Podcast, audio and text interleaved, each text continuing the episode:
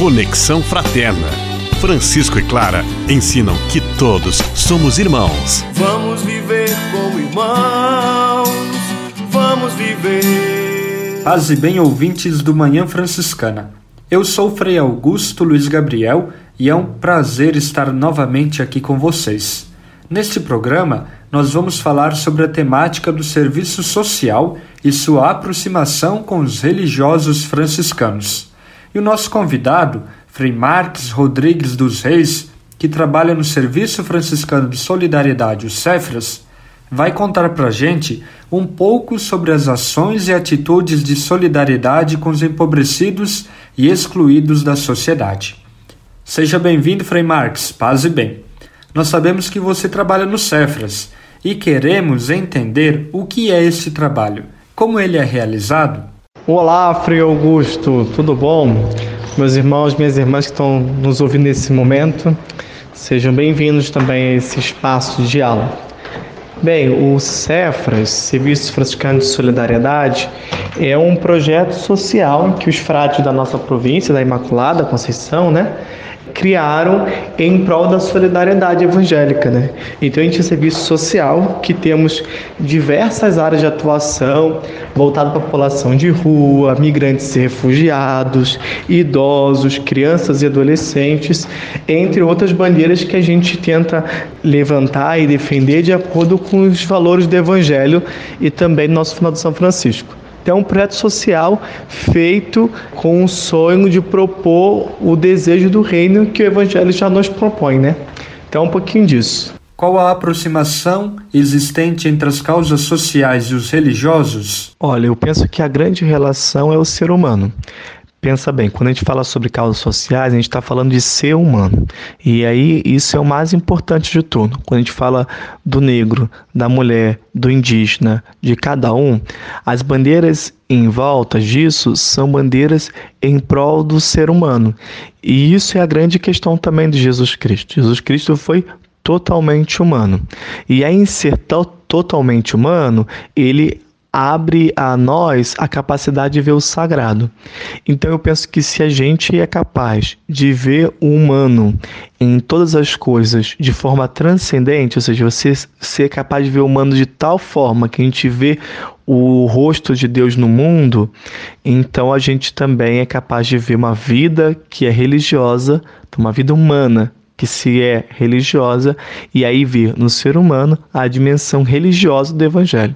Então acho que ser capaz de ver isso, né, é, tem tudo a ver com vida religiosa, com o evangelho e com as causas sociais.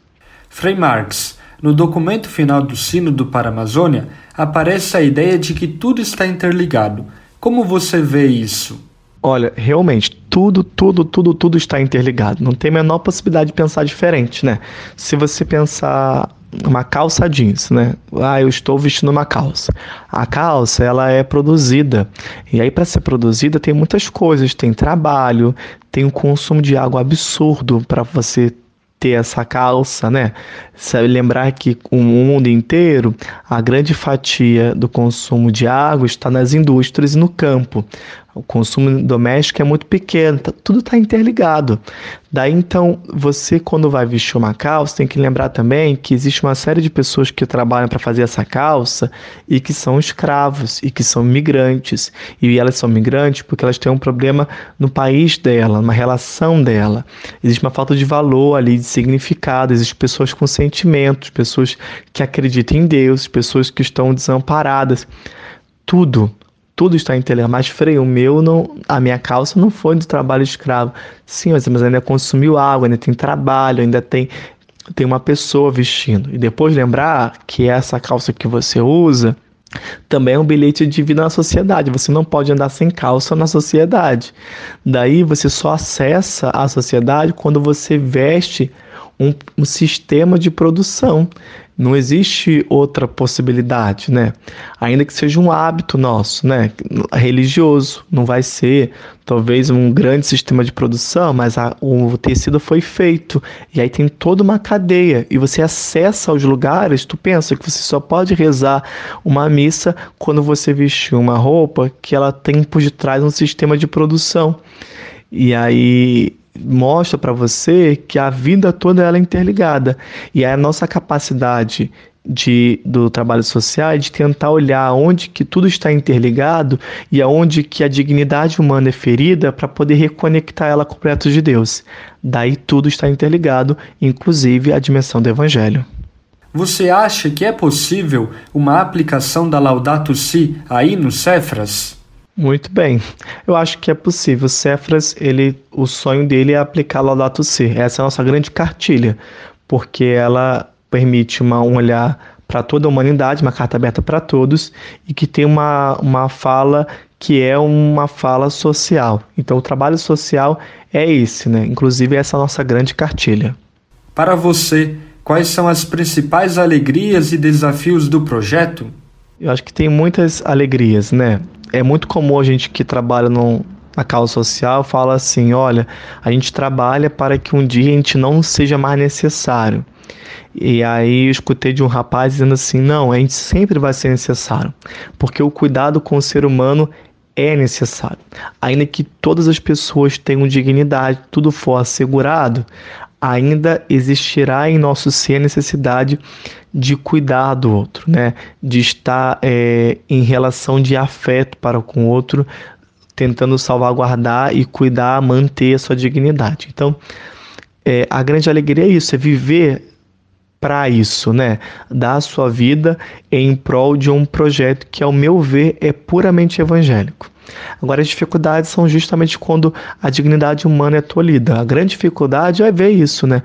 As pessoas na rua sendo espancadas, as mulheres apanhando de casa, os negros sendo descriminalizados, as crianças sendo violadas, as pessoas na, na periferia sendo exterminadas. A grande dificuldade é quando de repente você descobre que o um mundo que as pessoas se dizem todas elas muito cristãs, elas têm dificuldade de ser humanas.